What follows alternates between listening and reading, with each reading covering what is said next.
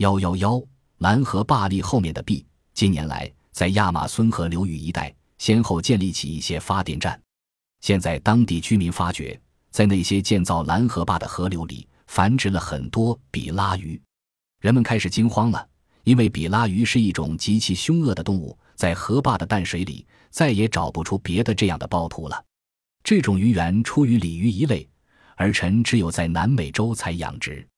自然界使这种鱼生成强有力的腭核及其锐利的牙齿，没有那一种生命物在受到比拉鱼的袭击时能够安然无恙，免受伤害。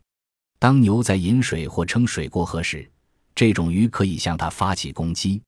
比拉鱼成群地向着受害者猛扑过去，撕下大片大片的肉块来。顷刻间，鱼群能够将一头壮实的动物收拾得仅仅剩下一副骨架子。这种鱼对人来说也是一种危险。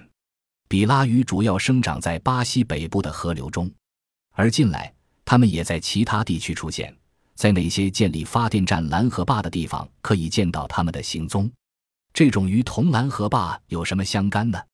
经过研究才算弄明白，原来比拉鱼不喜欢湍急的水流，如果河里水流急速，那么。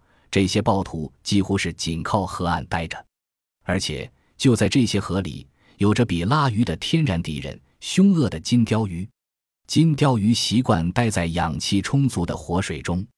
蓝河坝使得河岸边和河中心的水流速度减慢，于是金鲷鱼就慢慢的离开平缓的水流。